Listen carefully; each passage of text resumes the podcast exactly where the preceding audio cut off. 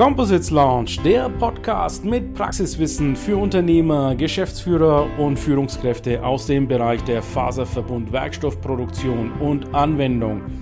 Wir präsentieren dir regelmäßig Innovationen und anwendungsspezifisches Know-how, das deine Leichtbau- und Festigkeitsanforderungen löst. Präsentiert von deinem Host Ilkay Özgesolu aus Bayreuth.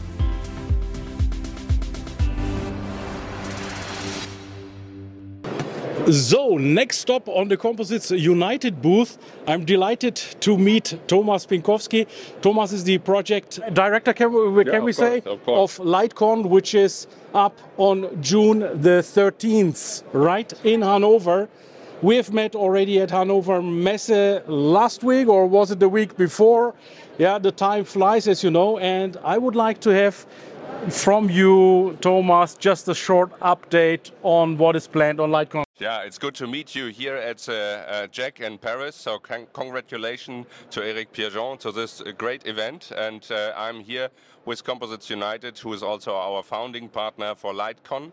And uh, yes, we will have at the 13th of June a fully day packed with a lightweight design conference um, and also with a presenting area. So companies can present themselves uh, for the audience. And uh, i think we will have a very uh, um, compact day the 13th of June, and um, uh, the topic is uh, how lightweight design can give answers to energy and uh, material scarcity. So I think these are the topics: so circular economy, sustainable materials, and uh, um, of course efficient production. And um, I'm very happy to see all of you um, there, the 13th of June in Hanover. And I would like to ask you one thing, Thomas, that uh, is particularly salient.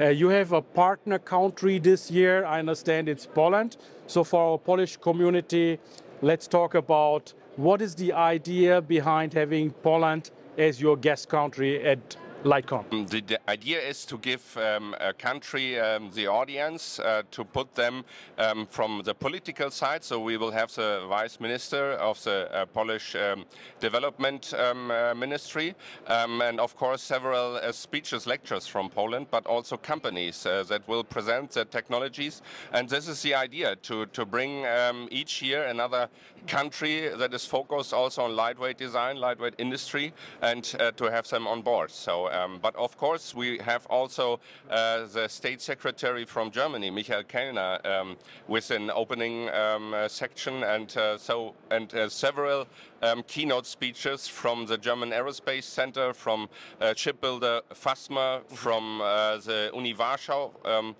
so from Poland, and from acatech, and, and many more interesting speeches. So we are very, very happy to have all of them at LightCon this year. Says Thomas Pinkowski, Project Director of LightCon. Der Composites Launch Podcast gefällt dir? Dann empfehle diesen bitte weiter. Du willst noch mehr Tipps zu Composites oder Sichtbarkeit in LinkedIn? Vernetze dich mit Ilkay Özki auf LinkedIn und trete der exklusiven LinkedIn-Gruppe Composites Launch bei. Dort wirst du dich mit Gleichgesinnten über die neuesten Technologietrends austauschen. Tschüss und auf Wiedersehen!